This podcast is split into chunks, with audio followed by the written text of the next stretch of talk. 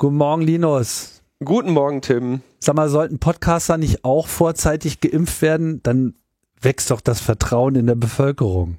Ja, aber nur, wenn was übrig ist.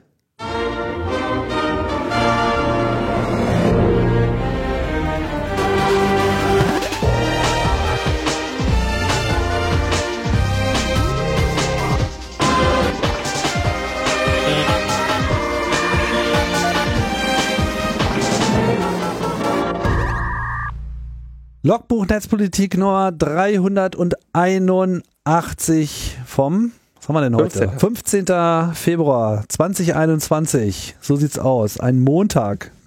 Die haben wir uns jetzt ausgesucht. Ja, der Montag soll es sein. Am Anfang der Woche schon mal die Stimmung in den Keller ziehen.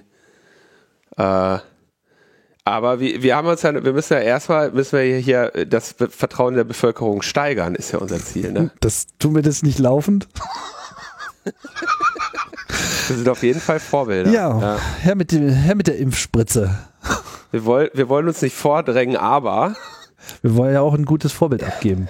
Ich finde das so unsäglich, wirklich. Ich könnte ins Essen kotzen, wenn ich diese ganzen äh, Wichtigtour sehe, die sich da vorimpfen lassen. Ne?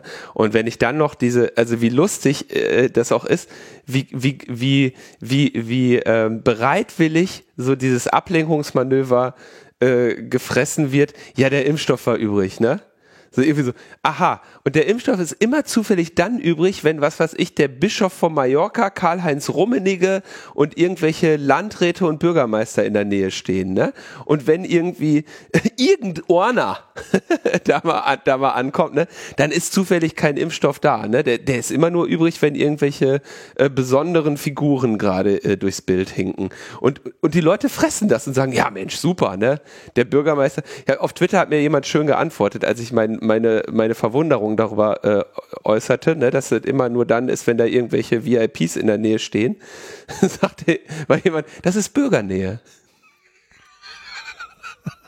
Fand ich ganz gut. Nicht schlecht.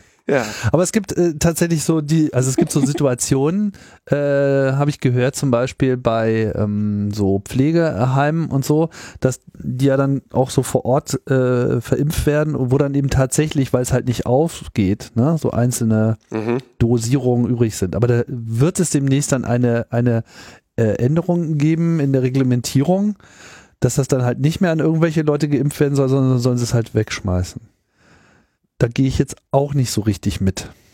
Nein, das ist natürlich genauso Quatsch. Aber es ist, es ist halt schon auffällig, dass die nicht im Pflegeheim stehen und sagen, wir haben Impfung über, lass mal einfach die Obdachlosen fragen, die bei uns vor der Tür zelten, sondern irgendwie plötzlich dann der, der Landrat ankommt oder irgendwelche anderen Vorbilder, ne? Also, das ist ja erstaunlich, wir sind ja an Vorbildern nicht arm. Aber diese Bischöfe, das sind doch alles Seelsorger. Die sind mhm. doch im Prinzip auch im medizinischen nee, Bereich unterwegs. Die haben sie doch umgemünzt äh, auf die Altenpflege. Wie umgemünzt? Ja, da haben sie gesagt, die, die, diese kirchlichen Vertreter, die haben sie, weil die ja, weil die Kirche Trägerin äh, der Altenpflegeeinrichtungen ist, äh, wurden dann da irgendwie die, die Bischöfe und, und Pfarrer, die, die haben alle kurzfristig, sind hier als Altenpfleger eingesprungen. Ja, auch das Verwaltungspersonal. Tja. Ich meine, auf der einen Seite, ich freue mich ja über jede Person, die wirklich sich auch impfen lassen möchte. Weil ich glaube, wir kommen jetzt auch so langsam in diese Situation, wo wir dann so das andere Problem kriegen, so dass du halt wirklich sagst, ja, hier Impfstoff, wer will? Also, ah, nee. Ich will nicht gechippt werden. Tim, ich sag dir mal ganz ehrlich, ich, ich habe da null Humor und null Verständnis für. Ich habe ja in der äh, vorletzten Sendung oder so schon erwähnt, dass ich mich für einen Freund von mir um einen Impftermin in Nordrhein-Westfalen bemüht habe, erfolglos. Es handelt sich dabei um einen 84 Jahre alten Bergmann mit Staublunge, ja, ähm, der, denke ich mal, so Risikogruppe relativ groß geschrieben da stehen hat. Und wir haben jetzt äh, einen Impftermin im, sagen wir mal, Mitte April. Ja. Und gleichzeitig höre ich hier irgendwelche Stories von Leuten, die in Impfzentren mal einen Tag Probearbeiten gehen, bei der Gelegenheit die Impfung abgreifen und dann feststellen, dass das ja doch eine Arbeit ist, die ihren allgemeinen Ansprüchen nicht tauglich ist. Ja, weil die aber die erste Dosis bekommen haben, kriegen die dann natürlich auch noch die zweite, weil das, sonst wäre die erste Dosis ja verschenkt und vergeudet. Und diese Leute, die schämen sich noch nicht mal dafür, sondern die erzählen die Geschichte auch noch stolz im Freundes- und Bekanntenkreis. Und da, ich habe für viel Humor. Ich habe für total viel Humor, Tim. Du weißt, ich lache über alles. Aber über so eine, solch, über sowas fehlt mir der humoristische äh, Draht zu. Ja, ja, das ist natürlich auch ein Extrembeispiel. Ne? Aber da, daran mangelt es ja derzeit eigentlich auch nicht an extremen Beispielen für alles Mögliche. Nee. Naja, aber ich bin froh, dass ich bin froh, dass wir, ich meine, wir können eigentlich nur hoffen, dass die ganzen äh, Impfvordrängler Arschlöcher sich die die Fußballspieler des FC Bayern zum Vorbild nehmen und sagen, nee, komm, ey, solche Assis willst du, so ein Assi willst du auch nicht sein. Insofern, vielleicht haben die ja tatsächlich eine Vorbildwirkung, dass dass die Leute sagen, okay, komm, ich äh, äh, stelle mich hinten an und sorge dafür, dass diejenigen die Impfung bekommen, die sie brauchen. Ja, schön wär's. Aber Podcaster, ich bitte dich, also das ist auch eine seelsorgerische Tätigkeit, die wir hier machen. Also würde ich, würde ich äh, in den Genuss einer vorzeitigen Impfung kommen, ja, oder würde mir eine vorzeitige Impfung angeboten werden, Selbstverständlich würde ich sie sofort in Anspruch nehmen, aber ich hätte wenigstens den, den Geschmack und das Feingefühl, das einfach niemandem zu erzählen. Kleiner Tipp. ja. Das wäre in der Tat äh, ganz angemessen, ja. So, das, das, das ist dann so, so kann man dann wenigstens aber sich dann noch irgendwie da in, in eine Kreise zu setzen. Ich bin geimpft, Alter. weißt du, wenn, während irgendwo noch die, die lebensbedrohten und, und, und überhaupt, überhaupt was für eine privilegierte Situation das ist, überhaupt geimpft zu werden, wenn es mal im Vergleich zur Welt, Weltbevölkerung setzt, ne, ist schon allein für Deutschland schon ein wahnsinniges Privileg. Das auch noch zur Weltbevölkerung und dann sind das irgendwelche arbeitsscheuen Fatzkes, die irgendwie, die, die sich für die Arbeit am Impfzentrum zu schade waren, ne? Mhm. Boah, ey. Und ich, ich denke schon drüber nach. Ich habe tatsächlich überlegt, ob ich sage, okay, komm, dann arbeite ich jetzt in diesem Impfzentrum. Äh, was ich da verdiene, ist mir eigentlich völlig egal. Äh, irgendwie bei einer, bei einer Jahrhundertaufgabe der Menschheit mitzuwirken, ist eine große Ehre, ja. Kannst du deinen äh, Enkelkindern von äh, erzählen, Opa, was hast du damals gemacht? Ich habe in der Kälte gestanden und habe die Omas sortiert vom Impfzentrum. So, das ist eine Heldentat, ja. ja. Und ähm, ähm, da, ob man dann noch dafür geimpft wird oder nicht, wäre sekundär, aber ähm, ähm, trägt natürlich zur Attraktivität des Anstellungsverhältnisses bei. Naja. Kommen wir zum Feedback, Tim. Ja, kommen wir zum Feedback.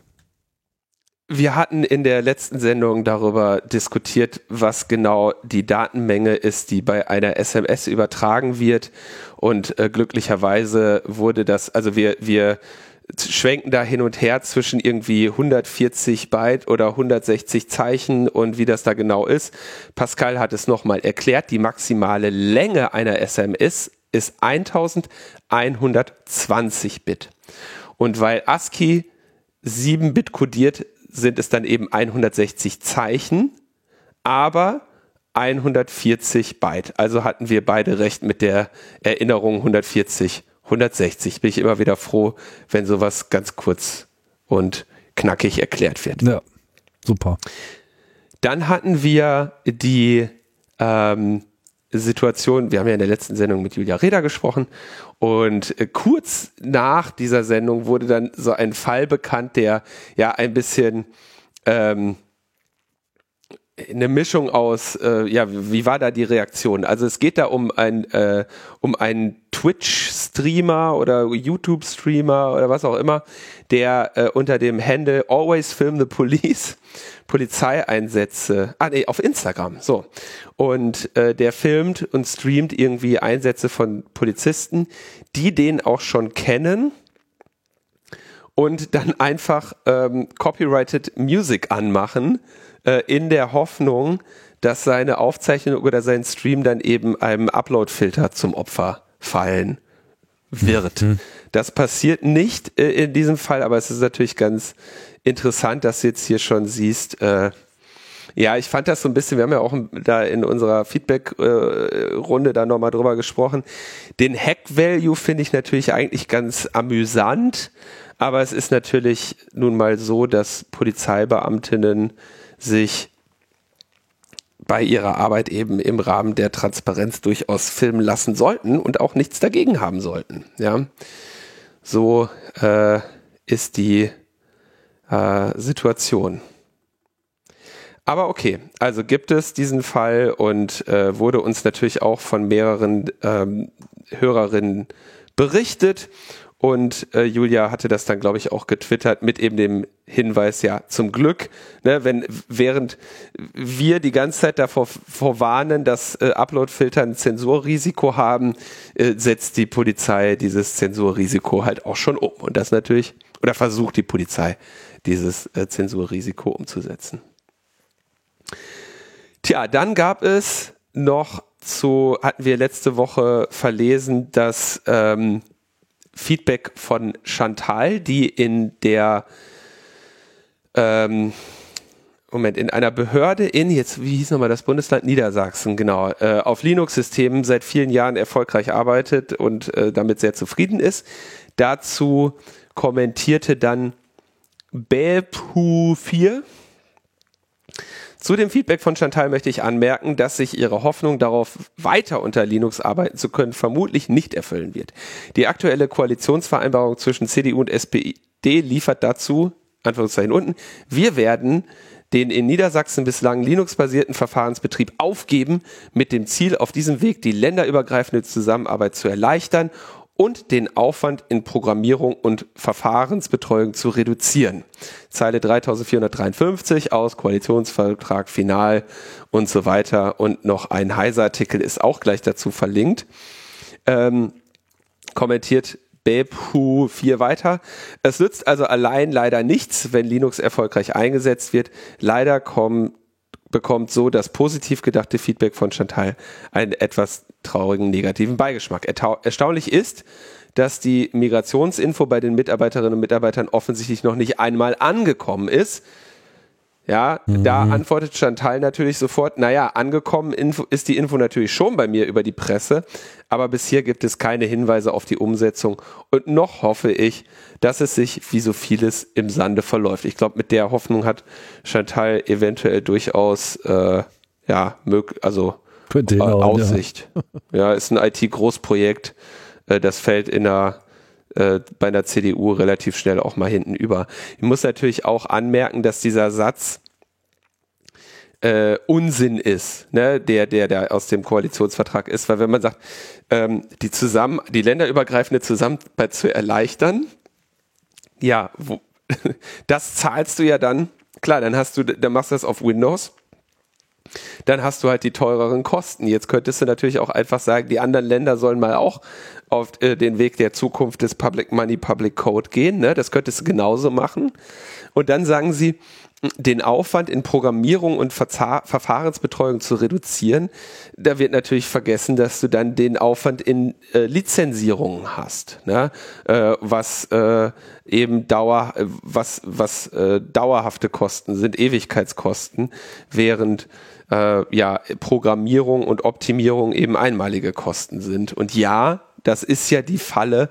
Klar, es ist so, die die äh, die initiale Investition ist höher, aber genauso haben wir ja auch ähm, andere Infrastruktur lieber entschieden, selber zu bauen, statt sie dauerhaft von anderen zu mieten. Ähm, zum Thema digitale Bildung hatten wir ja eine Sendung mit Steini, die ist ja auch sehr gut angekommen und ähm, da haben wir heute äh, auf der Seite des CCC noch einmal die Forderung von Chaos macht Schule veröffentlicht. Chaos macht Schule ist ja die Bildungs, die ehrenamtliche Bildungsinitiative des Chaos Computer Clubs, die sich erstens mit der digitalen Bildung generell auseinandersetzt ähm, und sich da ja, inhaltlich positioniert und die aber vor allem zu Nicht-Corona-Zeiten insbesondere gerne in die Schulklassen geht, um dort ja digitale, digitale Basisbürger Wissensangelegenheiten zu vermitteln. Ja, also mal ein bisschen mehr zu erklären, was so in diesen sozialen Netzwerken äh, vorgeht, was Datenschutz bedeutet, digitale Bildung halt. Ne? Und Steini, der bei uns zu Gast war, engagiert sich ja auch äh, unter anderem bei Chaos macht Schule.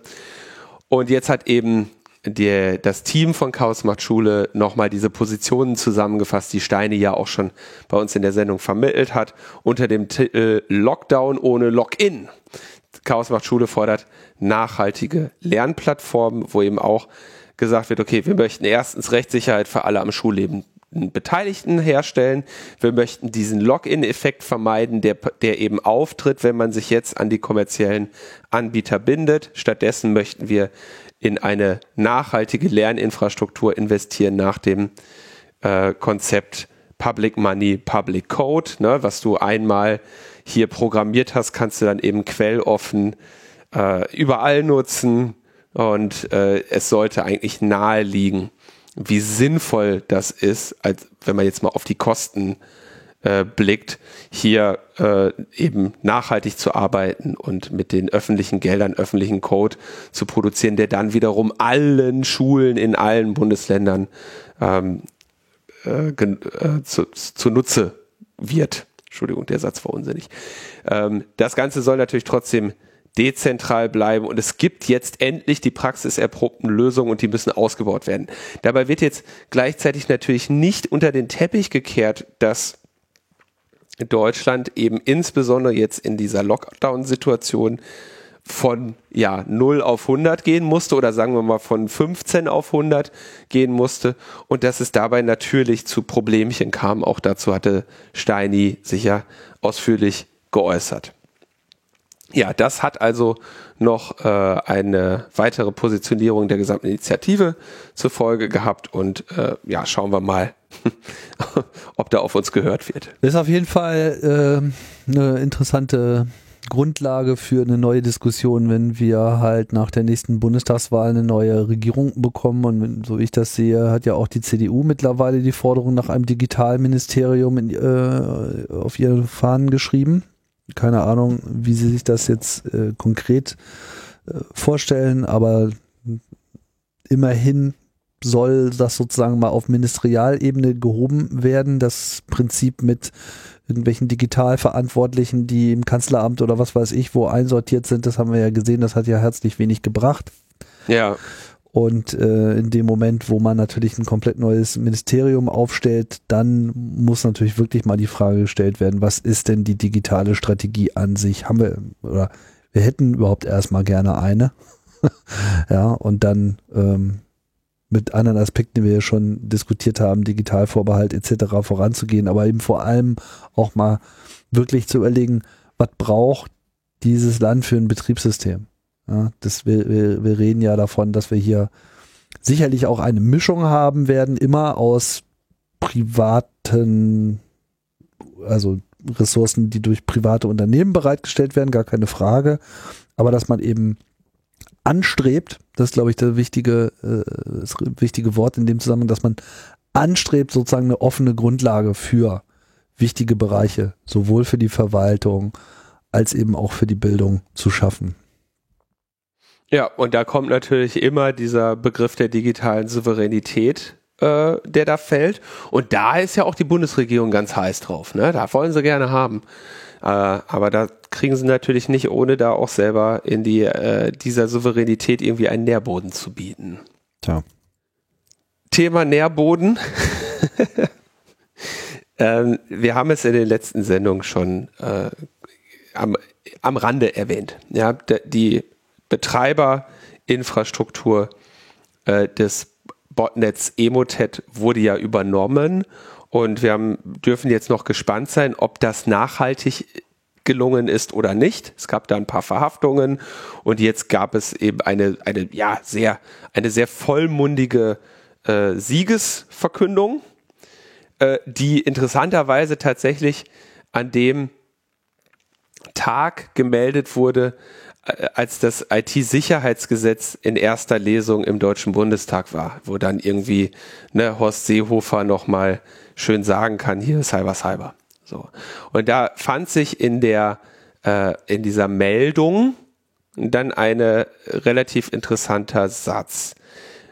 Durch die Übernahme der Kontrolle über die Emotet-Infrastruktur war es möglich, die Schadsoftware auf betroffenen deutschen Opfersystemen für die Täter unbrauchbar zu machen. Um den Tätern jegliche Möglichkeit zu nehmen, die Kontrolle zurückzuerlangen, wurde die Schadsoftware auf den Opfersystemen in Quarantäne verschoben und die Kommunikationsparameter der Schadsoftware so angepasst, dass die Opfersysteme ausschließlich zu einer zur Beweissicherung eingerichteten Infrastruktur kommunizieren können. Aha. Jetzt muss man sich mal überlegen, okay, was ist die Emotet-Infrastruktur? So, die werden irgendeine Form von Command-and-Control-Kommunikation haben. Also Emotet ist ja ein Trojaner, so. Und die werden irgendeine Form, der wird sich auf irgendeinem Weg verbindet der sich zurück nach Hause. Und von dort wird er dann Befehle erhalten, irgendwie Module nachladen oder sonstiges. Das ist Emotet. Dass nachher auch eine Ransomware ausgerollt wird, ist eben eher am Ende der Angriffskette. Dieser Satz klingt also ziemlich klar, dass man sagt, uns gehört diese Infrastruktur. Und das haben wir, die haben wir übernommen. Ja, das werden sie also auf welchem Weg auch immer einen administrativen Zugang zu haben und sagen, äh, damit konnten wir jetzt auf diesem Weg, weil wir die Kontrolle der Infrastruktur haben, die Schadsoftware auf betroffenen deutschen Opfersystemen für die Täter unbrauchbar machen. Ähm, mit anderen Worten, die haben irgendein Update für die Software gemacht, damit oder irgendeine Änderung an der Software vorgenommen, damit die Täter auch nicht wieder die Kontrolle zurückerlangen können. Wie genau sie das gemacht haben, ist unklar. Wenn man jetzt sagt, okay, es gibt diese eine Infrastruktur und wir haben die übernommen, dann könnte es ja theoretisch sein, dass die Täter eine zweite Infrastruktur bereitstellen. Was du gerne zum Beispiel machst bei deiner, ähm, bei deiner Software ist, dass sie ähm, pro Tag, also in Abhängigkeit des Tages, ganz viele Domainnamen würfelt und nacheinander versucht, unter denen deine äh, Kontrollinfrastruktur zu erreichen. Und du kannst aber einfach zum Beispiel sagen, du musst nur eine dieser Domänen dann wirklich registrieren, was eine relativ gute Möglichkeit ist, äh, quasi eine dauerhafte Sperrung zu äh, unterbinden. Nur so ein Gedanke. Ja? Mhm vor dem Hintergrund der nächste Satz, um den Tätern jegliche Möglichkeit zu nehmen. Obwohl Sie haben ja gerade gesagt, wir haben das den Tätern genommen. Ne? Wir haben die Schadsoftware unbrauchbar gemacht, haben Sie gerade gesagt. Im nächsten Satz sagen Sie aber, um den Tätern jegliche Möglichkeit zu nehmen, die Kontrolle zurück zu erlangen, wurde die Schadsoftware auf den Opfersystem in Quarantäne verschoben, okay, und die Kommunikationsparameter der Schadsoftware so angepasst, dass die Opfersysteme ausschließlich mit einer zur Beweissicherung eingerichteten Infrastruktur kommunizieren können.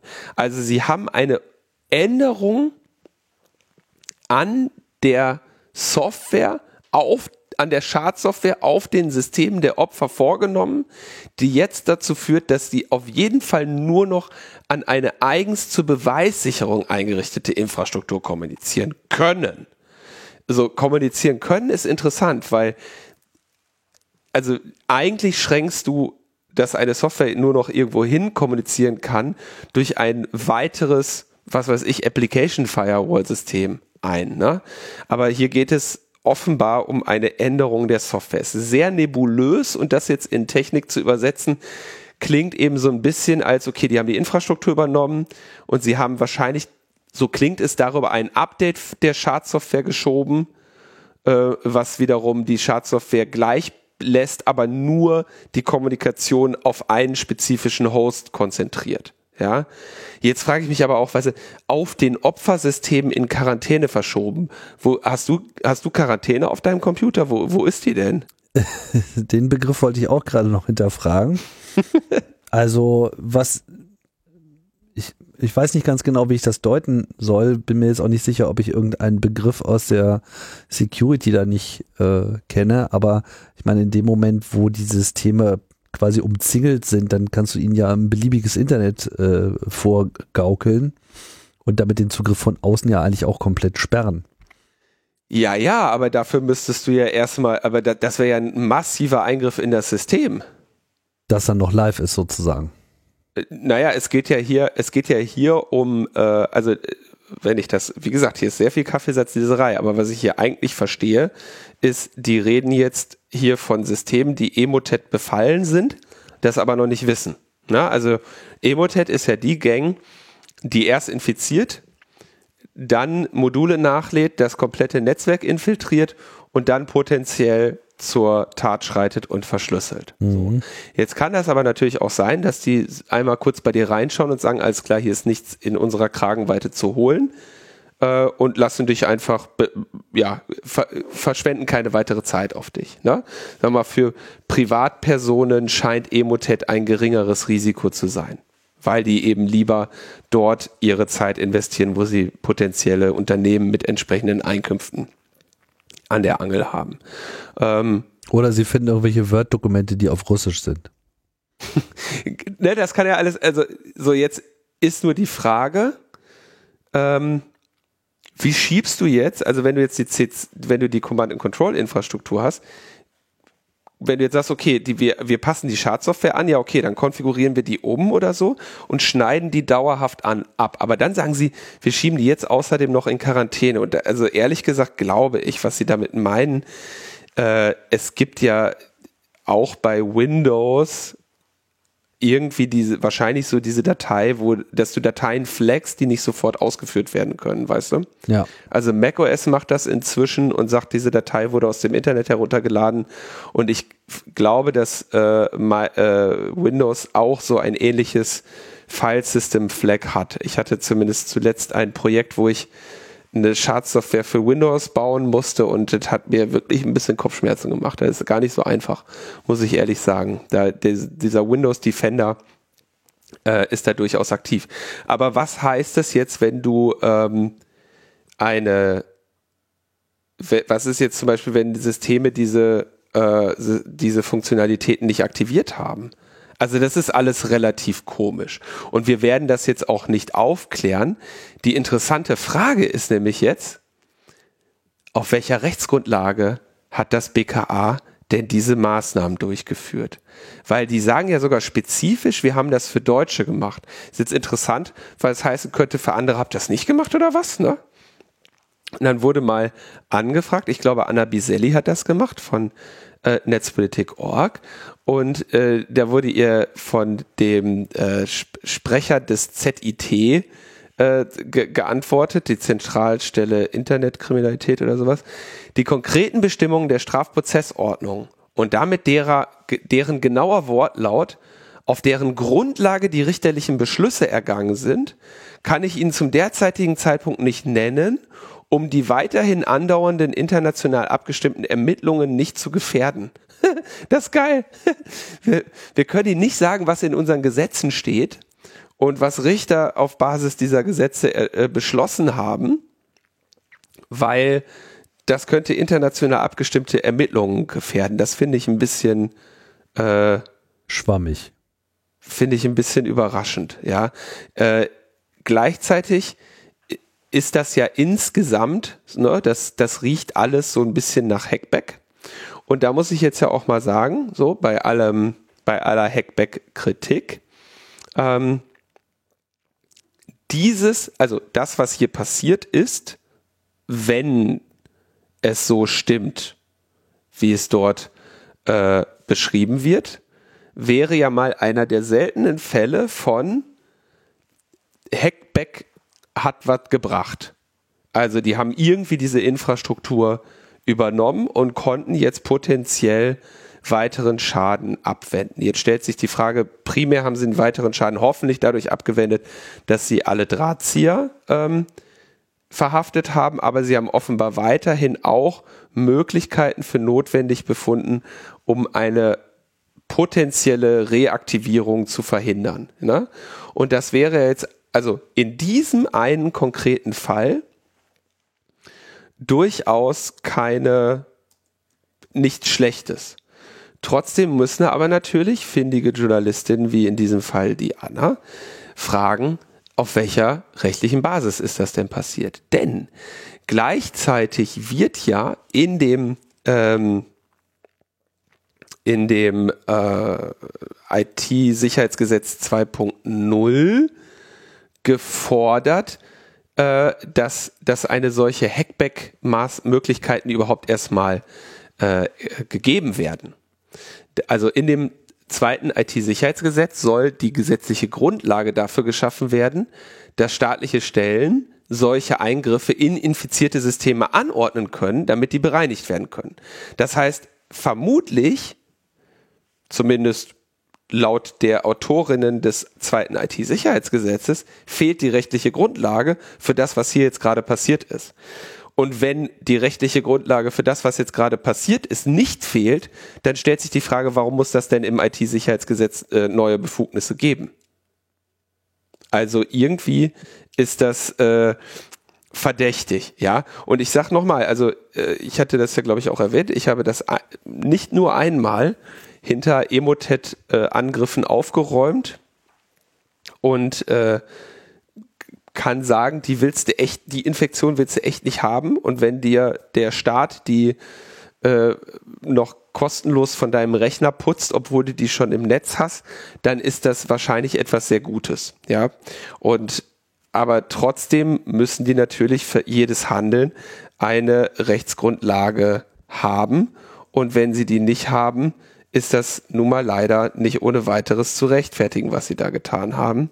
Und äh, Anna hat dann auch noch ein bisschen äh, andere äh, Juristinnen und so gefragt, die äh, das eben auch äh, unterschiedlich bewerten, in, auf welcher Rechtsgrundlage die Polizei das denn getan haben will.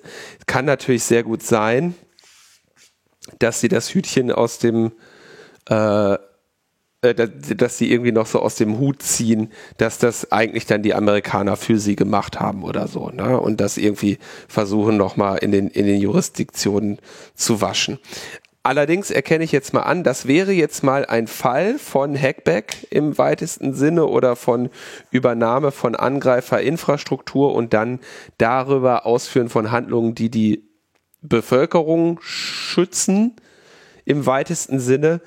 Der letzte mir bekannte Fall, wo so etwas sich mal ergeben hat, ist viele Jahre her. Ja, also das ist wirklich nichts, was an der Tagesordnung ist und könnte eben potenziell interessant sein. Es ist weiterhin angekündigt, ja, dass sie ähm, eine massenhafte äh, Deinstallation planen und am 25. April alle mit Emotet, bei allen mit Emotet infizierten Geräten eine Desinfektion äh, oder eine Deinstallation vornehmen wollen. Was auch äh, spannend ist. vielleicht, äh, vielleicht, hat die, vielleicht gibt es ja schon irgendeine Verordnung, die uns nicht bekannt ist, so eine Art digitale, digitales Infektionsschutzgesetz, wo einfach Infektion ist jetzt verboten und jetzt kommt das BKA und impft die Computer damit das nicht weiter passieren kann. Also ich meine wahrscheinlich, wenn Sie wirklich sagen, Sie haben jetzt eine, die, ähm, Sie haben jetzt die Kontrollinfrastruktur, dann können Sie im Zweifelsfall natürlich auch sagen, okay, äh, wir geben jetzt dir eine Deinstallationsroutine. Und es gibt Hinweise darauf, dass Sie diese Deinstallation quasi mit einer eigenen Software machen. Und die, da gibt es schon irgendwelche Verdachtsmomente, dass irgendwie auf Virus Total bestimmte Software gefunden wurde, die im Prinzip ein Emotet mit Deinstallation ist oder sowas. Aber das war mir noch ein bisschen zu viel äh, Kaffeesatzleserei. Und dieses Emotet hat keine eigene äh, Löschdich-Funktion? Ähm, im, also im dafür kenne ich es nicht gut genug, aber im Zweifelsfall wirst du es irgendwie dazu kriegen, sich selber zu zerstören. Also du kannst ja über Emotet-Module nachladen, kannst damit sehr viel machen und damit kannst du natürlich auch den Befehl abgeben, was weiß ich, lösch die Registry-Einträge oder die, der Weg, wie du ausgeführt wirst und lösch dich selber. Ne? Mhm. Also es ist am Ende schon ein einfacher Trojaner und mit einem einfachen Trojaner, den kannst du auch immer die Rechte, die du damit hast, auf dem einen oder den anderen Weg nutzen, um dich, um den, um dich selber zu entfernen. Ne? Das wird auf jeden Fall gehen. Hm. also ich will damit sagen, auch ohne eine spezifische ähm, Deinstallier dich Funktion, weil du eigentlich immer irgendeine hier Basic Shell für mein PowerShell Kommando aus oder so. Und damit kannst du dich ja dann deinstallieren. Das heißt, das ist wahrscheinlich das, was sie gemacht haben, dass sie da so eine digitale T-Zelle reinschicken und damit das Emotet äh, aufgefressen wird. Ich, ich, du, das ist, das ist das, was mich so, was mich daran so ärgert, ist halt so, jetzt fragst du dich, warum am 25. April? warum nicht am, ne, also warum, das ist ja noch lange hin. Jetzt ist ja gerade mal der 15. Februar. Vielleicht haben sie einfach die Impfstofflieferung noch nicht bekommen. Ne, also es kann gut sein, so dass sie sagen, okay, wir möchten hundertprozentig sicher sein, dass wir keinen Schaden anrichten und äh, wir testen das jetzt äh, in der, der Reihe nach ne, und müssen sicher gehen, dass diese Infektionen auch wirklich ohne Schaden und ohne Fehler passieren und deswegen so, suchen wir noch ein bisschen. Ne? Also das würde schon alles irgendwie Sinn machen, aber es ist auch andererseits komisch, das halt jetzt schon anzukündigen. Also das ist alles so. Die Meldungen machen irgendwie noch nicht so wirklich Sinn. Und es gibt auf jeden Fall Leute, die, also es gibt hier mehrere Forscherinnen, die sagen, es gibt ein äh, Emotet Cleanup Binary, also die, die Deinstallation ist jetzt eher ein, ähm, also ein eigenes Programm und du kannst wahrscheinlich dann über Emotet einfach sagen, okay, lad das mal runter und führ's aus. Ne? Das ist ja so mit das, das Einfachste, was du tun kannst. Mhm. Und hier, äh, also ich sehe da mehrere, ähm, mehrere ähm, Tweets zu von, äh, ja, Forschern, die das, äh, sagen wir mal, ernsthaft betreiben, die jetzt irgendwie eine auf VirusTotal eine Schadsoftware untersuchen, die offensichtlich oder offenbar äh, als, Eigen, äh, als Ziel hat, äh, eine, eine Emotet-Deinstallation vorzunehmen. Kannst du noch mal kurz sagen, was VirusTotal ist? VirusTotal ist eine ziemlich coole Plattform, die ich glaube, irgendwie auch leider an Google inzwischen dranhängt, ursprünglich aber mal noch nicht da war. Das ist einfach eine riesige, ähm, äh, also sagen wir so, du, du lädst eine Datei rein und die wird dann mit allen verfügbaren Virenscannern oder mit sehr vielen verfügbaren Virenscannern gescannt und das Ergebnis dir jeweils gesagt. Also durch den Upload einer Datei auf VirusTotal kannst du die mit, was weiß ich, 70 oder was äh, Virenscannern scannen lassen und kriegst das Ergebnis angezeigt. Ähm, das Ding hat aber natürlich noch für Forscherinnen äh, sehr interessante weitere Funktionalitäten, dass dir zum Beispiel nämlich die History angezeigt wird. Wann wurde das Binary hergestellt, wann wurde es dort hochgeladen und so weiter. Ja.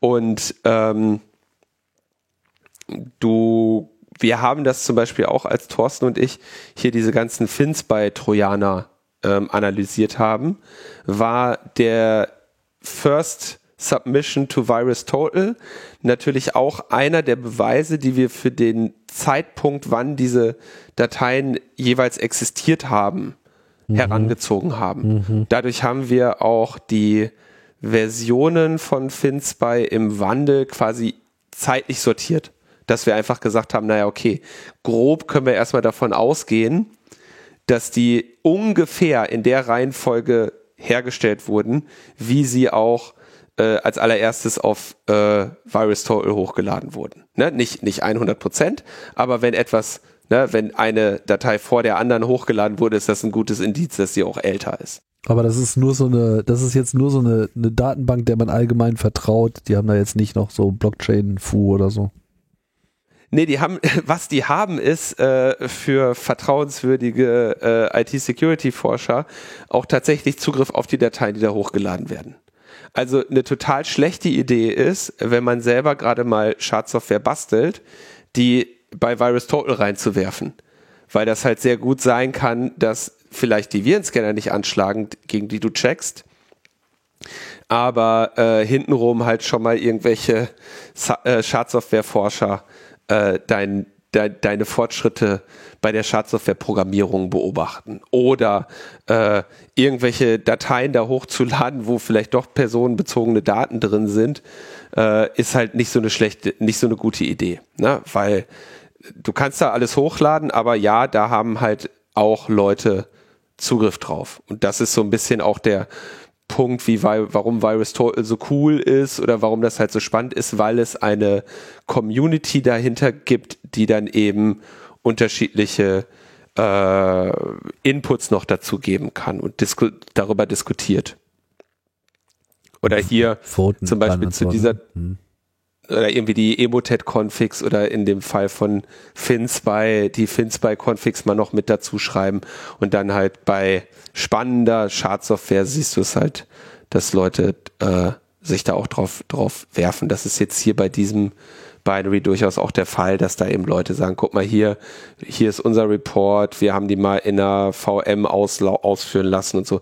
Also wenn du nicht, wenn du dich für Schadsoftware interessierst oder einen potenziellen Fall hast, äh, kommst du eigentlich nicht, du, nicht um äh, Virus Total herum ist so die Plattform für Schadsoftwareanalyse. Aber wie gesagt, vorsichtig sein, was man da reinwirft. Äh, das äh, wird dann eben auch analysiert. Also man sollte da im Zweifelsfall nur was reinwerfen, von dem man möchte, dass es sich angeschaut wird. Ja, also, aber um nochmal zum, zum Fazit zu kommen, es ist nicht ganz klar, immer noch nicht ganz klar, was das BKA da gemacht hat. Es klingt nach etwas, was potenziell in diesem konkreten Fall durchaus äh, angemessen und lobenswert wäre. Ja, es klingt aber auch nach etwas, wo man nicht weiß, ob die die Rechtsgrundlage haben und sie geben die Rechtsgrundlage auch nicht an. Und da muss man dann vielleicht potenziell echt sagen, dass insgesamt das vielleicht eher eine Aufgabe wäre, die man vielleicht beim BSI sehen würde. Ne? Ähm, be bevor man jetzt irgendwie das BKA hier rumrennen hat und sagt, jo geil, wir übernehmen mal alles und schalten was ab und hier die, die Software löschen wir auch mal von deinem Computer, Linus. Äh, du wirst es uns später danken. Ne? Also das ist juristisch gerade sehr komisch und das will man natürlich eigentlich nicht. Ja, stimmt. Das ist eigentlich mehr eine Aufgabe für das BSI. Ne? Zumal eben dann sich die Frage stellt, wenn die das jetzt eh gerade schon können, warum werden wir dann mit diesem IT-Sicherheitsgesetz 2.0 äh, belästigt, wo dafür eine Rechtsgrundlage geschaffen werden soll. Also da irgendwas stimmt da nicht.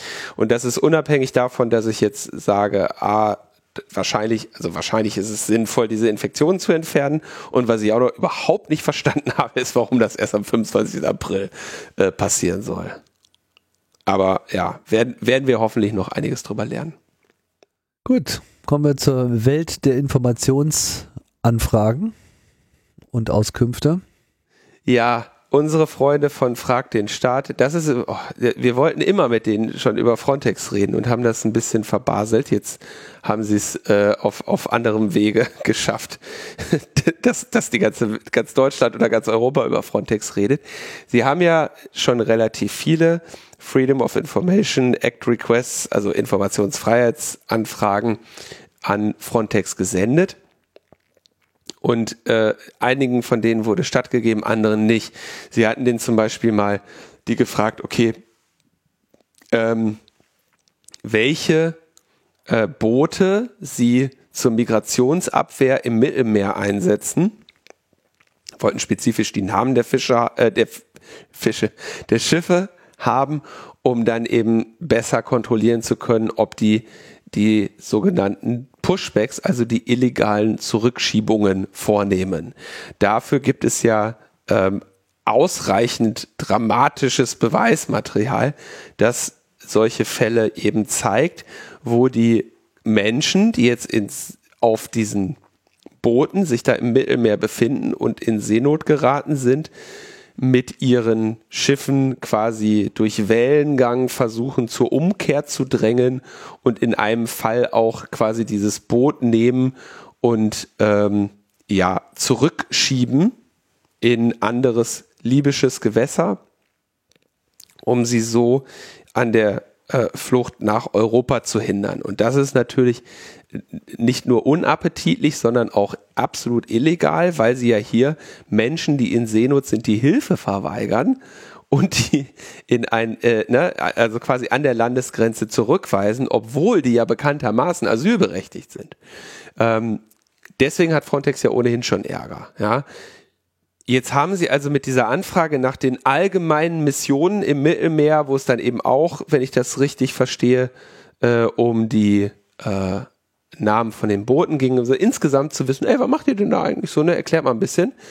Und darauf, das hat Frontex dann damals äh, quasi abgelehnt, diese Informationsfreiheitsanfrage zu entsprechen. Und dann wurde, mussten sie klagen und dann haben sie am Ende verloren. Ja, also ihre Informationsfreiheitsanfrage wurde tatsächlich nicht stattgegeben. Und dann hat Frontex äh, fragt den Staat auf Erstattung der Anwaltskosten verklagt und haben gesagt, hier, ne, ihr habt diese Informationsfreiheitsanfragen gestellt, ihr habt uns verklagt, wir hatten Anwaltskosten, die müsst ihr uns jetzt erstatten. So kann man sich jetzt drüber streiten, werden die eben auch vor Gericht klären, weil sich natürlich die Frage stellt, muss jetzt, äh, muss jetzt, fragt den Staat dafür zahlen, dass sie versucht haben, einen Rechtsanspruch durchzusetzen, den sie nicht hatten. Ne? aber sagen wir mal so, fragt den Staat, zankt sich seit längerer Zeit mit Frontex und jetzt hat fragt den Staat aber die Dokumente, die sie bekommen haben, natürlich auch genau angeschaut und jetzt eben vor kurzem die Frontex-Files veröffentlicht, ähm, die eine Reihe von Dokumenten sind, die sie eben von Frontex bekommen haben und sich genau angeschaut haben. Da geht's über geht's um Workshops und Industry Days, wo sich Frontex mit einer Reihe von Wirtschaftsvertreterinnen äh, zum Informationsaustausch getroffen hat über maritime Analysewerkzeuge und den äh, äh, den Migra Migration Management Support Vehicles, äh, biometrische äh, Lösungen und so weiter. Also eine ganze Reihe der gesamten äh, ja so Militär- und äh, Migrationskontrolle Technologien. Und sie wurden aber 2018 von einem EU-Parlamentsabgeordneten gefragt, äh, ob's, wie sie denn so an Treffen mit Lobbyisten teilgenommen haben. Ja, und da haben, hat Frontex immer angegeben, sie würden sich nur mit Personen treffen, die im EU-Transparenzregister ähm, registriert sind. Und in diesen Unterlagen zeigt sich aber nun, dass sie relativ viele Treffen mit unterschiedlichen Lobbygruppen gegeben haben, von denen äh, insgesamt mehr als die Hälfte nicht bei der EU registriert waren. Also haben sie auf diese parlamentarische Anfrage äh, nicht mit der Wahrheit geantwortet. Und äh, wie, wenn man sich hier anschaut, das sind eben einfach nur so Firmenpräsentationen. Das ist schon, würde ich jetzt sagen, etwas, wo man schon erwarten würde, dass das die direkte Arbeit von Frontex betrifft und wenn die sich da mit Wirtschaftsvertretern treffen und da genau nachgefragt wird, dass das dann durchaus eine Rolle spielen könnte. Jetzt haben wir also neben dem offiziellen Ermittlungsverfahren auf EU-Ebene ähm, wegen der illegalen Pushbacks noch das Problem, dass es hier mit der Lobbying-Transparenz auch nicht so ernst genommen wird. Das Ganze wurde relativ medienwirksam zusammen mit, äh, also mit Hilfe von Jan Böhmermann veröffentlicht, der hier eben das Release der Frontex-Files in der ZDF, im ZDF-Magazin Royal auch nochmal behandelt hat. Das Video, wenn ihr es noch nicht gesehen habt, findet ihr ebenfalls in den Show Notes. Immer wieder spannend, was unsere lieben Freunde von Frag den Staat so an.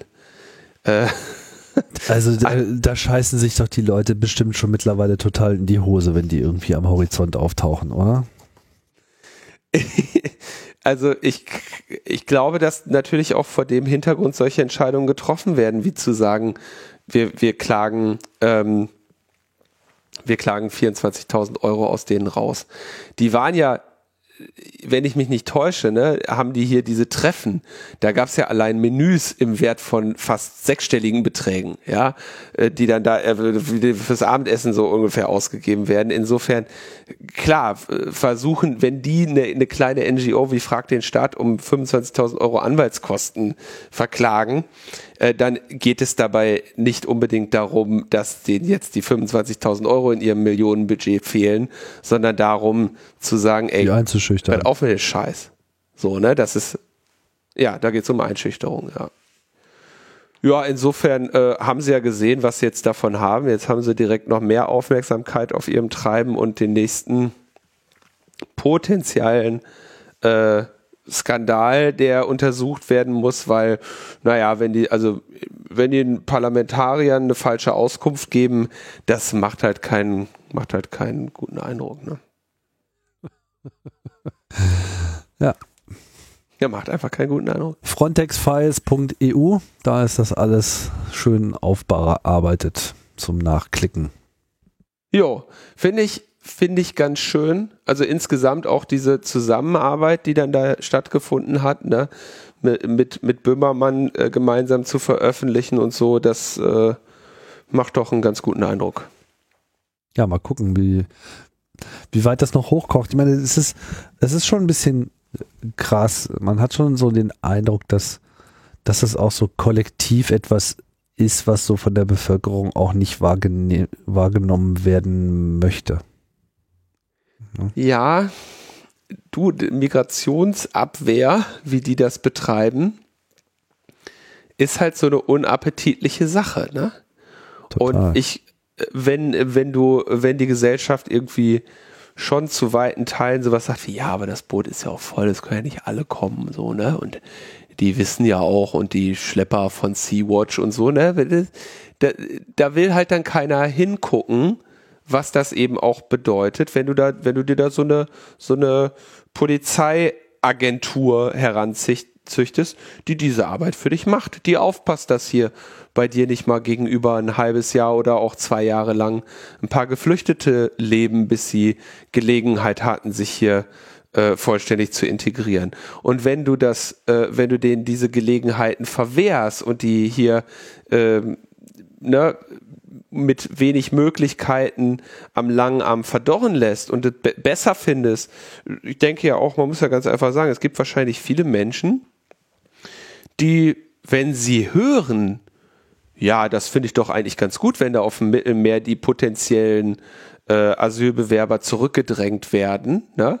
Das findet man halt auch nur so lange gut, bis man halt mal ein Video davon sieht, wie das aussieht wieder Menschen in der Gummifluppe vom Militärboot zurückgedrängt werden und in Seenot ausgesetzt werden ne? und potenziell das Risiko haben, äh, dann zu ertrinken.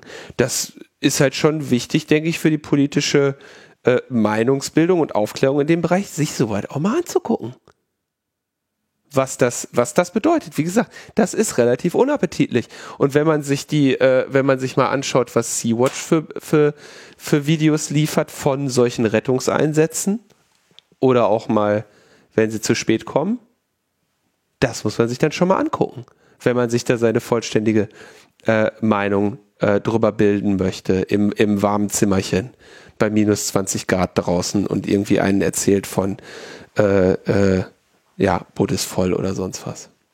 Ja, Frontex baut da eine Mauer und fragt den Staat, soll dafür bezahlen. ja. Nö, äh, tatsächlich bezahlt ja die Europäische Union äh, relativ gut dafür. Ne? Also das, äh, die, die Frontex kriegt da äh, regelmäßig seine ähm, Erhöhungen im, im Budget und ja, aber fragt den Staat, soll da jetzt also auch noch seinen, seinen Beitrag zu leisten. Die Schnittchen, zumindest die Schnittchen bezahlt für die Lobbyisten. Dafür können die, also für das Geld, was die von Frag den Staat verlangen, werden sie äh, nicht allzu viele Schnittchen bekommen für ihre opulenten Essen da. Ach ja. Das ist natürlich auch, also wenn du dir mal guckst, was da für Unternehmen sind, ne? Das ist dann, das sind natürlich alles so äh, Militärunternehmen. Militär- und Polizeisysteme, äh, die da, äh, na, ich meine, wie gesagt, das geht hier nicht, das sind keine Hippies, das geht hier um konkrete äh, Überwachungssysteme, Kampfsysteme, Drohnen. Ja, Drohnen haben den Vorteil, mit Drohnen kannst du, äh, musst du äh, Seenot, äh, in Seenot geraten nicht aufnehmen. Ne? Fliegst du besser mit einer Drohne rum und guckst, wo die sind weil wenn du mit dem Boot da bist und, und guckt einer zu, dann äh, bist du nachher wegen unterlassener Hilfeleistung oder, oder illegaler Pushbacks dran.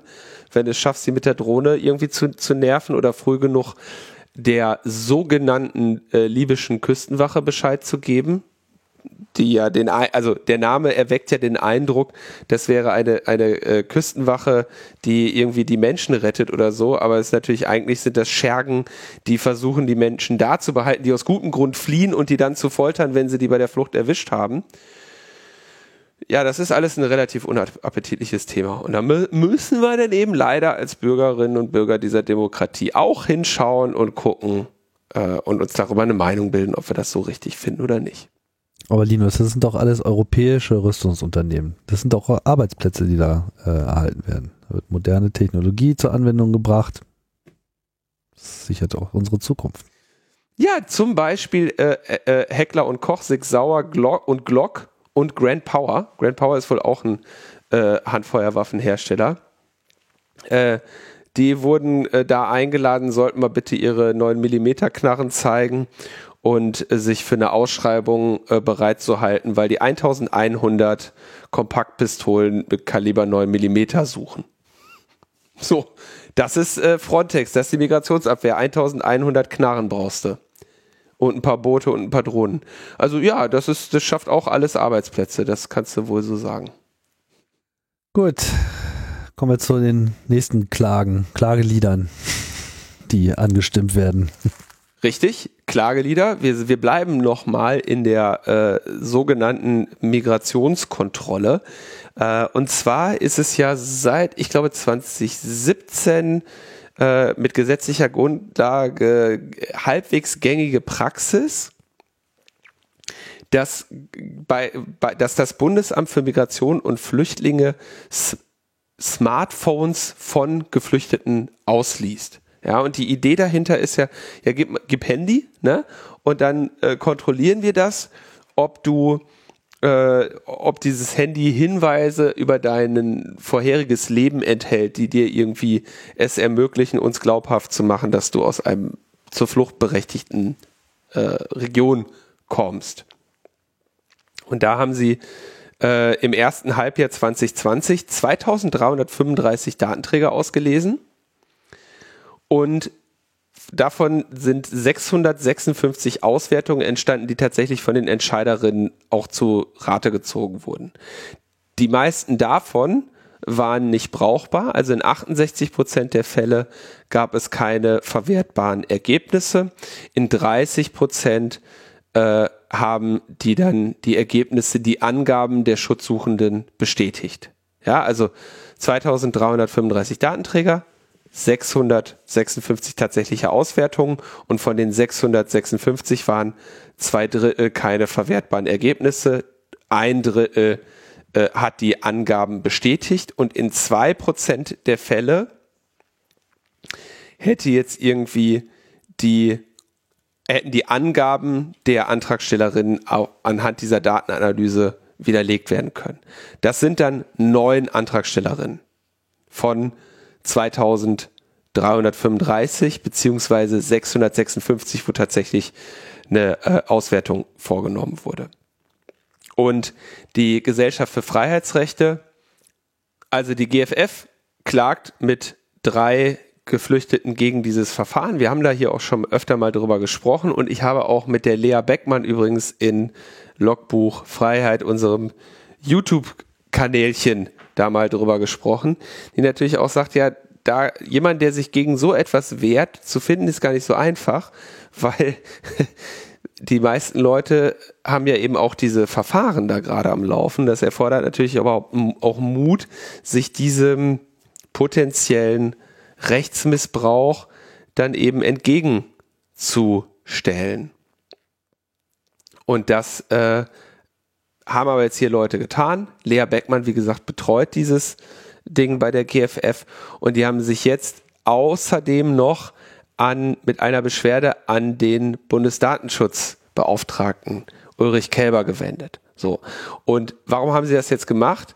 Nun, dieses Verfahren ist da eben seit mehr oder weniger einem Jahr anhängig, da passiert nichts großartig.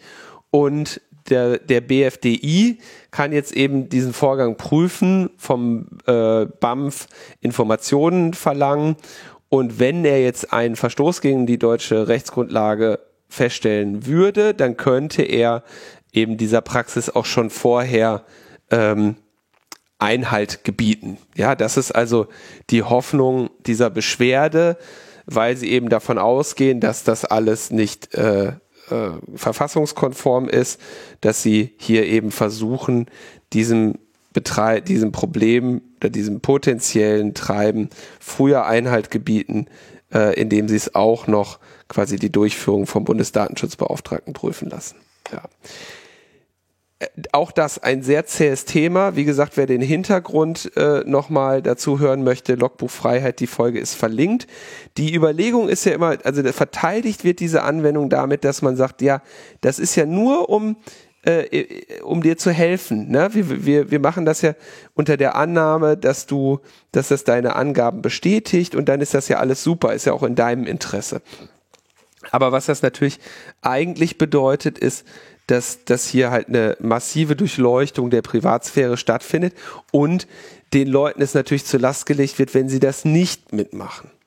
Und äh, hier eben wieder eine Privatsphäre-Durchleuchtung im Prinzip auf die äh, Schwächsten stattfindet. Wie gesagt, die Lea Beckmann kann das sehr viel besser erläutern und begründen, weil sie Juristin ist und deswegen ist dann nochmal unser, ähm, unsere Logbuchfreiheit-Folge zu verlinkt.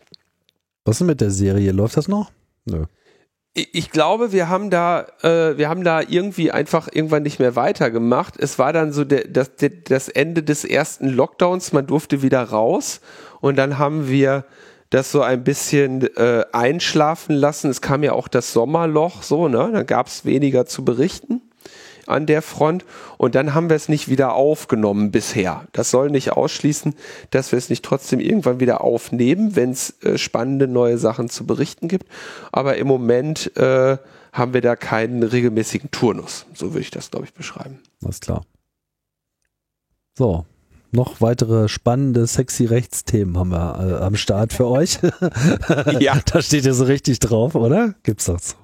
Bestandsdatenauskunft. Wir, wir hatten ja eine, äh, das, ähm, also wir hatten das Telekommunikationsgesetz und einige Regeln des Bundes zur Bestandsdatenauskunft, in denen die Bestandsdatenauskunft viel zu weitgehend war. Ja, weil, und das wurde vom äh, Bundesverfassungsgericht für verfassungswidrig erklärt, weil ähm, das Telekommunikationsgeheimnis durch diese Bestandsdatenauskunft und die informationelle Selbstbestimmung durch diese Bestandsdatenauskunft zu sehr ausgehöhlt werden. So.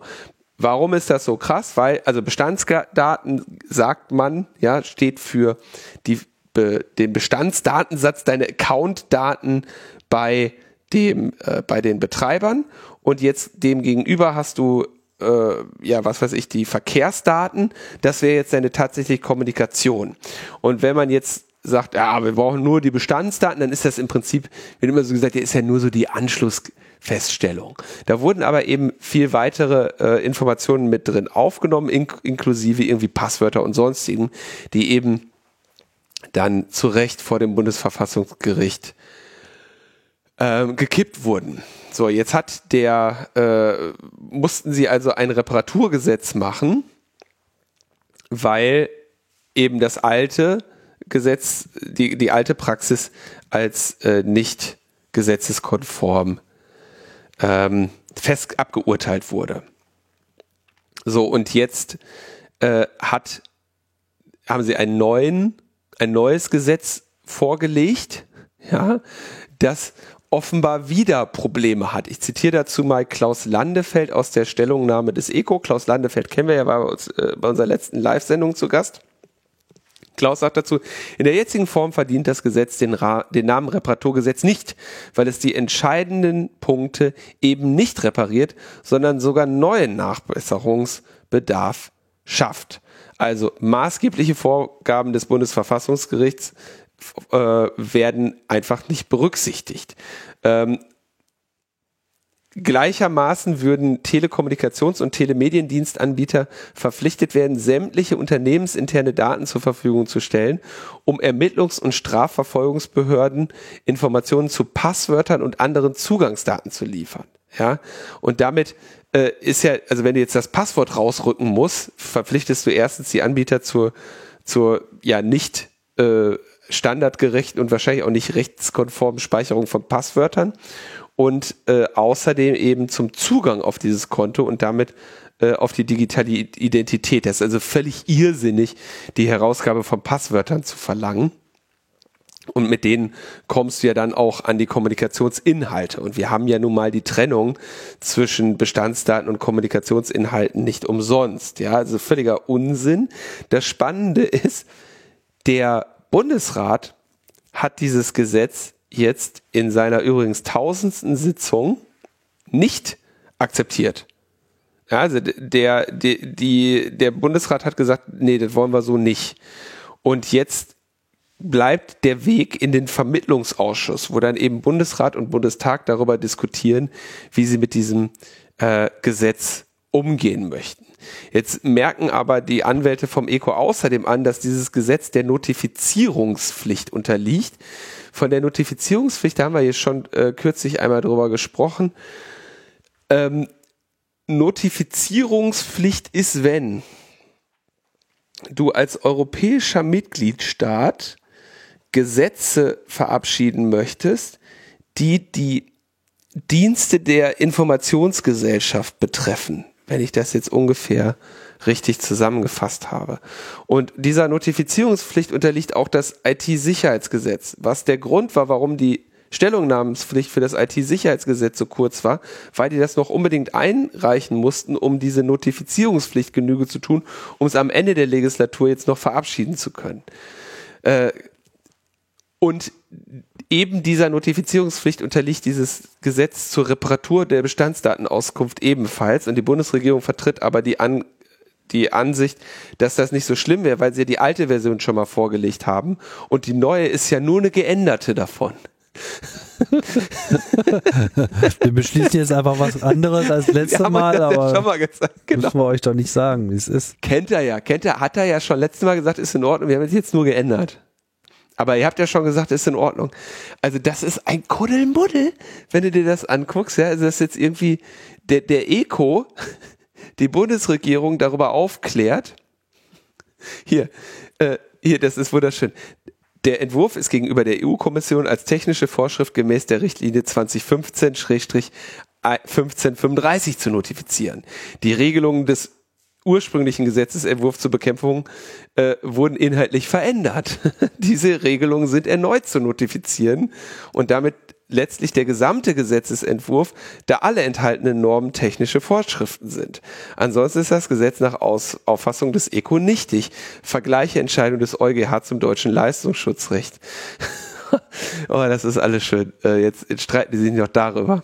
Sag mal, gibt es eigentlich irgendeinen anderen rechtspolitischen Bereich, der ähnlich wie das immer bei, wenn es um Datenauskunft, Vorratsdatenspeicherung, Terrordatenspeicherung, Polizeizugriff, also immer wenn es in diesem rechtspolitischen Umfeld unterwegs ist, haben wir am laufenden Meter seit Jahren und Jahrzehnten immer wieder diese, diesen Zyklus.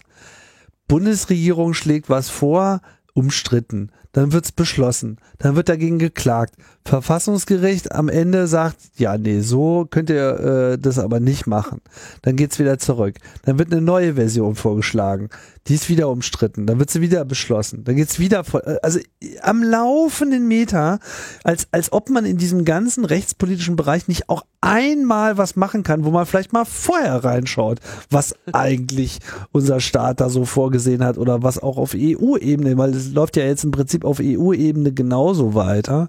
Ja, und ich, ich finde es einfach, ich will da jetzt keine, keine Verschwörungstheorie draus drehen, aber ich finde es einfach unangenehm, mm, dass, dass es hier offensichtlich überhaupt gar kein Streben gibt, hier auch wirklich mal mit der Zivilgesellschaft auf einen Kompromiss sich zu einigen und eine Richtlinie sich zu einigen, die irgendwie mal hält für eine Weile. So. Oder wo zumindest mal Gesetze gemacht werden, die nicht danach gleich wieder vor den allerhöchsten Gerichten totgetreten werden. Ja, vor allem, wenn du, wenn du sagst, wir be betrachten jetzt mal dein Passwort als Bestandsdaten und wir hätten gerne dein Passwort, der muss doch, der kann doch wirklich nicht so, also da muss doch irgendeiner auf dem Flur mal sagen, ey Leute, hör doch mal selber, hör euch doch mal selber. ich möchte nur ganz kurz diese Notifizierungspflicht nochmal erläutern. Also die besteht gemäß der Richtlinie des Europäischen Parlaments und des Rates über ein Informationsverfahren auf dem Gebiet der technischen Vorschriften und der Vorschriften für die Dienste der Informationsgesellschaft. Und in dem Fall, also wenn du eine technische Vorschrift oder eine Vorschrift für die Dienste der Informationsgesellschaft machst, dann müssen, musst du als Mitgliedstaat eben das hier der Kommission vorliegen und da die Zeit äh, äh, von ich glaube, zwei oder drei Monaten überblicken, dass die sagen können, das finden wir.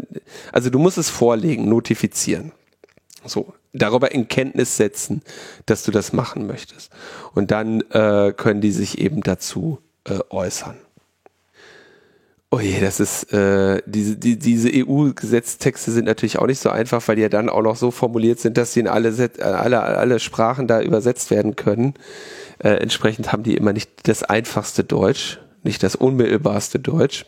Aber ja, dass diese Notifizierungspflicht sei erwähnt. Also auch da fahren sie wieder völlig vor die Wand. Und das Lustige ist, du hast jetzt hier eben diese Abhängigkeiten, was ich gerade schon kurz erwähnte, dass es hier die, das Gesetz zur Regelung der Bestandsdatenauskunft ist und das diese Reparatur dafür ist jetzt hat quasi auch Dependencies in dem Hate Speech Gesetz, was jetzt noch quasi noch nicht in Deutschland unterzeichnet ist, weil es eben Dependencies auf diese Bestandsdatenauskunft hat. Das ist alles, da willst du auch nicht arbeiten. Da willst du lieber in der Opposition sein und sagen, finde ich alles blöd. Don't call us, wir haben es nicht gemacht. naja. Okay, also da äh, Bestandsdaten, das ist wirklich, naja. Ein weiteres Fass ohne Boden. Ja, und das ist wirklich auch so unsinnig. Also Passwörter als Bestandsdaten abzufragen, völlig verrückt. Völlig verrückt. Während, während, du, äh, während du im Zweifelsfall als Bundesdatenschutzbeauftragter äh, oder als ähm, Zivilrechtler ein Unternehmen, was Passwörter im Klartext speicherst, wahrscheinlich äh, äh, sofort äh, verurteilen würdest, ne? wegen äh, unsachgemäßer Fahrlässigkeit seit und Verstoß gegen sämtliche Sicherheitsstandards, die sich in den letzten die sich Leute ausgedacht haben, bevor es Computer gab. So, ne? Na gut, äh, lassen wir das. Du kennst auch bestimmt dieses schöne alte Pressefoto, wo so Honecker und, und, und noch ein paar äh, andere von seinen Getreuen so mit einem mit einem Weinglas in der Hand prustend so zusammenstehen. Einer und dann habe ich gesagt, und dann habe ich gesagt, lass uns doch einfach die Passwörter als Bestandsdaten deklarieren. Und alle schmeißen sich weg. Ja, geil, das machen wir. Das ist geil. Das merken die nie. Ja.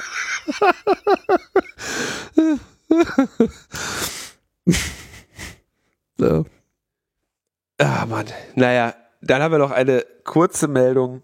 Ähm, und zwar wehrt sich ja Reporter ohne Grenzen schon seit 2013 gegen die Massenüberwachung des Bundesnachrichtendienstes. Äh, wir erinnern uns die Neuauflagen, PND-Gesetz und was da nicht alles äh, Folge hatte. Ne? Also das sind ja hier noch die Snowden ähm, Nachwehen, wo die Snowden-Enthüllungen äh, zu Missständen geführt, äh, Missstände offenbart haben und die Erkenntnis der Bundesregierung war, oh mein Gott, das Gesetz verstößt gegen die Geheimdienste. Dann wurde das BND-Gesetz so geändert, dass alles, was vorher verboten war, jetzt legalisiert wurde. Und äh, der die Reporter ohne Grenzen und andere NGOs klagen gegen das BND-Gesetz und jetzt äh, wurde die klar die Beschwerde von äh, Reporter ohne Grenzen vom Gerichtshof in Straßburg akzeptiert. Insofern muss sich der BND jetzt vom Gerichtshof im Straßburg rechtfertigen. Das ist erstmal spannend für seine strategische Fernmeldeaufklärung. Das wird natürlich schon äh, relativ lange dauern, bis das wieder passiert. Aber äh, schauen wir mal. Das wird äh, spannend werden. Aber auch das, ne? Ich meine, das ist Engagement von äh, seit 2013, ja. Und man kann davon ausgehen, äh, dass äh, eine Entscheidung nicht äh, in diesem Jahr erfolgt. Ne? Könnte noch ein bisschen dauern, ja. Bereits am 9. Dezember wurde die Beschwerde an die Bundesregierung zugestellt. Nachdem die Frist für eine gütliche Einigung am 4. März endet, hat die Bundesregierung zwölf Wochen Zeit, inhaltlich Stellung zu beziehen. Und dann, äh, dann, dann liegt, das ist dann erstmal nur Papierstand. Tja. Und dann wird, wird eine Entscheidung quasi neun Jahre später erwartet. Neun. Oh Mann. Ja, wenn die 2013 angefangen haben damit. Ja, kannst du Karrieren drauf bauen. Leute, geht in die Politik. Da könnt ihr was bewegen. könnt ihr was da werdet da noch was. Ja, irgendwann. Da könnt ihr wie, wie Patrick Breyer, ja, der jetzt auch seit äh, über einem Jahrzehnt äh, die Vorratsdatenspeicherung begleitet. Na, kannst du machen. Super.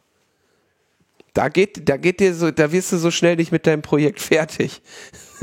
wie, so ein, wie so ein Karrierist in der freien Wirtschaft. Da musst du, da musst du deine Projekte in, im, in einem Jahr fertig haben. Up or out, ja, aber dann kannst du dich woanders bewerben, ja. Hier hast du solide Arbeitgeber. Solide Karrieremöglichkeiten. Ein Missstand und du kannst dein Leben dran rumkauen. ja, ist super. Ja, es, ist, es hat auch was für sich. Yeah. Gerade Patrick Breyer zeigt das ja immer wieder schön. Ja, er hat natürlich sich jetzt, er, er, er berichtet auch äh, die, die, Missstände aus der, äh, ähm, aus der Schwächung der E-Privacy-Richtlinie. Äh, Wir erinnern uns, da soll die E-Privacy-Richtlinie aufgeweicht werden um im weiteren Verlauf dann das, was in der, in der E-Privacy-Richtlinie dann erlaubt wird, was vorher verboten war, in zweiter Stelle dann eben auch gesetzlich verpflichtend zu machen. Und da haben sich jetzt gerade EU-Regierungen auf eine Position geeinigt.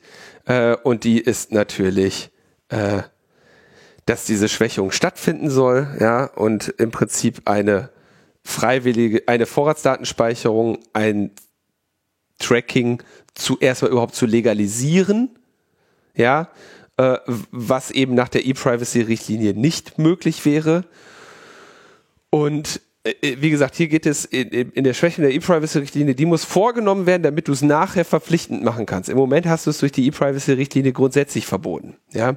Und äh, das ist, wie gesagt, nur der erste Streich. Und deswegen muss da hier Patrick hat das ja bei uns auch schon äh, ausführlich und besser, als ich das jetzt noch kann, erklärt. Auch die Folge verlinken wir noch einmal.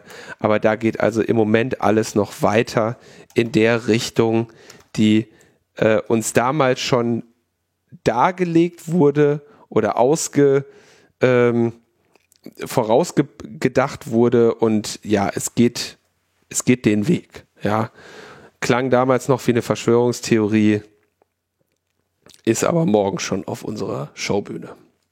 Ja, das ist so äh, im besten 1984 sprech, ne? Überwachung ist Privatsphäre. Ja. Oh Okay, ich bin ein bisschen durch.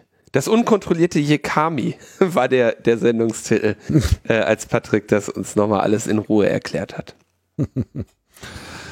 ja, du bist ein bisschen durch, ich auch. Ähm, aber so ist es manchmal. Manchmal gibt es einfach nur äh, trockenes Programm hier bei Logbuch Netzpolitik. Das verdichten wir dann auch extra in so eine Sendung, damit wir dann die anderen ein bisschen lockerer gestalten können. Trockenes Programm und äh, muss ich auch sagen, wir sind ja, oder ich zumindest unterliege ja äh, de, den Notwendigkeiten und äh, Widrigkeiten, äh, dass ich noch für mein Geld arbeiten muss. Gott. meine Insta, meine Instagrammer-Influencer-Karriere hebt einfach noch nicht ausreichend ab, ja. Euch äh fällt noch nicht mal eine Info bei ab. ich kann nicht mal, ich bin noch nicht mal Influencer. Gott.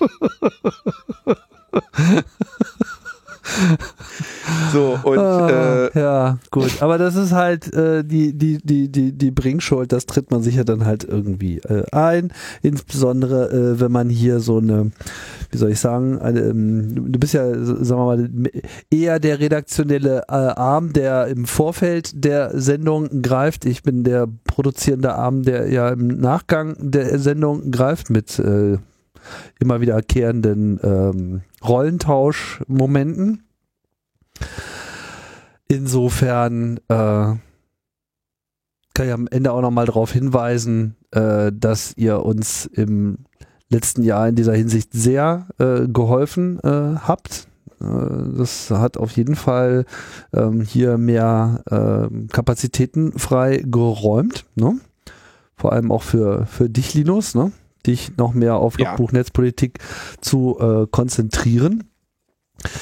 Deswegen möchte ich auch noch mal ganz kurz darauf äh, hinweisen. Ich hatte das ja schon vor einigen Wochen mal angesprochen, dass ja diese Kontoumstellung da bei mir äh, erforderlich war. Das äh, ist jetzt auf den allerletzten Metern, also gut 95 Prozent von euch haben das schon gemacht. Das ist super und total äh, toll. Und manche sind auch der Bitte nachgekommen und haben dann ihren Dauerauftrag äh, auch noch ein wenig äh, der Inflation angepasst. Das freut uns natürlich besonders. Gut fünf Prozent fehlen noch. Also, falls ihr das jetzt das allererste Mal hört, packen wir nochmal kurz einen Link äh, auf den Blogbeitrag von mir, wo ich das nochmal kurz erläutere. Kurzfassung ist, es gibt ein neues Konto und wenn ihr einen Dauerauftrag laufen habt, dann äh, ändert doch bitte dieses Konto und dann äh, wird auch alles gut. Ja. Ja. Mehr gibt es dazu nicht zu sagen eigentlich. Dann freuen wir uns über Tims äh, in wenigen Monaten vollzogenen Kontowechsel. Na, der Wechsel ist schon voll, vollzogen. Jetzt müssen nur alle anderen mitziehen. Müssen nur alle mitmachen. Ja, ist so ähnlich wie äh, eine E-Mail-Adresse. Die benutze ich nicht mehr. du vielleicht nicht.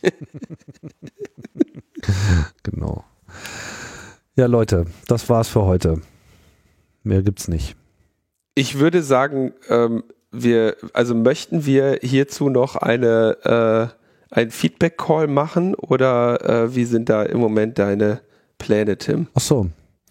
Ähm, wir sind jetzt so ein bisschen zeitlich ein bisschen verrutscht. Wir können gerne nochmal so einen Feedback-Call machen. Allerdings weiß ich jetzt gerade nicht, was der beste Tag dafür wäre. Ähm, Mittwoch vielleicht. Ja, Mittwoch könnte passen.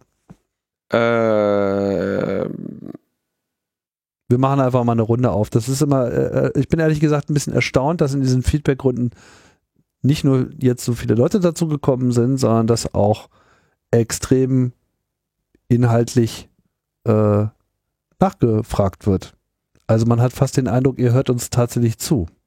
ja, so das ist, finde ich, erstaunlich. Also, ich meine, man kann ja auf unterschiedliche Arten und Weisen zuhören. Man kann das so als Unterhaltung nehmen, so, man kann es inhaltlich so zur Bereicherung, so, ach ja, solche Sachen gibt's ja auch noch. Aber es gibt auch viele Leute, die, die sich wirklich auch einen Kopf machen drum und, und, und, und das weiterdenken. Und natürlich auch viele äh, im aktiven Umfeld, für, für die das dann vielleicht auch eine wirklich sinnvolle Ressource ist, um einfach da auf Trab zu bleiben oder vielleicht auch ein bisschen Motivation daraus zu ziehen, dass wir darüber sprechen. Und das kam irgendwie gut rüber. So, also ich denke, das ist schon so ein, so ein Element, was man auf die eine oder andere Art und Weise beibehalten muss. Ob wir das denn dann auf der Plattform so beibehalten werden, das wissen wir nicht, aber diese ganze Drop-in-Audio-Geschichte ist ja auch noch relativ neu, das entwickelt sich.